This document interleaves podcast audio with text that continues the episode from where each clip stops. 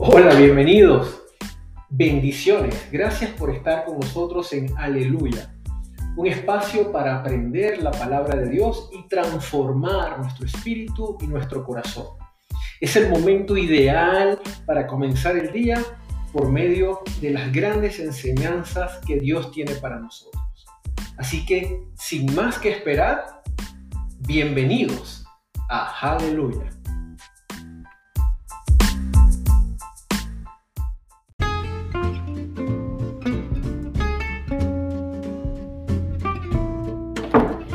Pura vida, qué gusto tenerte de regreso en nuestro Aleluya Podcast. Para mí es una bendición continuar contigo y compartir esta hermosa palabra sobre esta serie que definitivamente viene cambiando vidas y así nos lo reportan nuestros oyentes de este maravilloso podcast.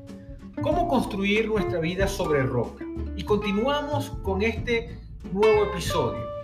Si realmente estamos respondiendo a la palabra de Dios con temor y reverencia a estas alturas de nuestro estudio sobre cómo edificar nuestra casa sobre roca, ya habremos cambiado muchas maneras de pensar y estaremos también en proceso de cambiar maneras de actuar.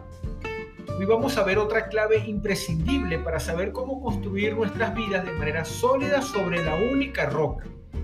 De todas las órdenes que hemos visto hasta ahora en Mateo 5 y 6, esta es una de las más difíciles. No preocuparnos.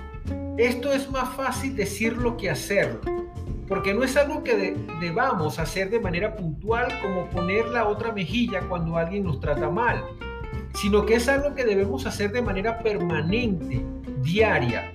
Todos los días hay preocupaciones por nuestras finanzas, por nuestros trabajos, por nuestras familias o por nuestro futuro. Pero Jesús nos llama a construir sobre sus palabras en este capítulo. Nos llama a confiar plenamente en Él para el presente y para el futuro. ¿De qué sirve preocuparnos? ¿Qué podemos hacer cuando la preocupación quiere apoderarse de nosotros? ¿Qué sucede cuando traemos nuestras preocupaciones a Dios y qué guardará la paz de Dios? ¡Wow! El poder de la oración es increíble.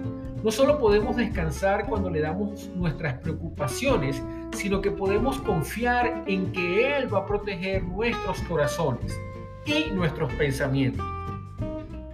¿Qué debemos hacer después de poner nuestras preocupaciones a los pies de Cristo?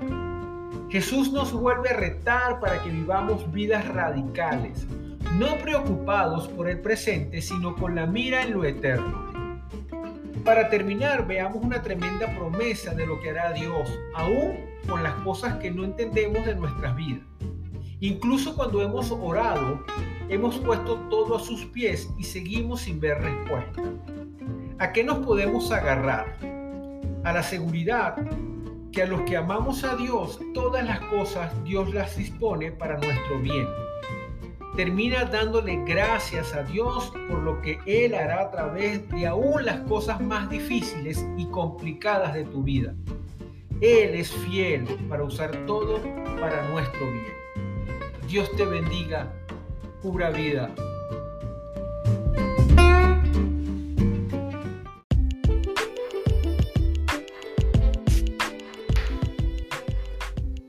Aleluya. Gracias por permitirme compartir la palabra de Dios en este día.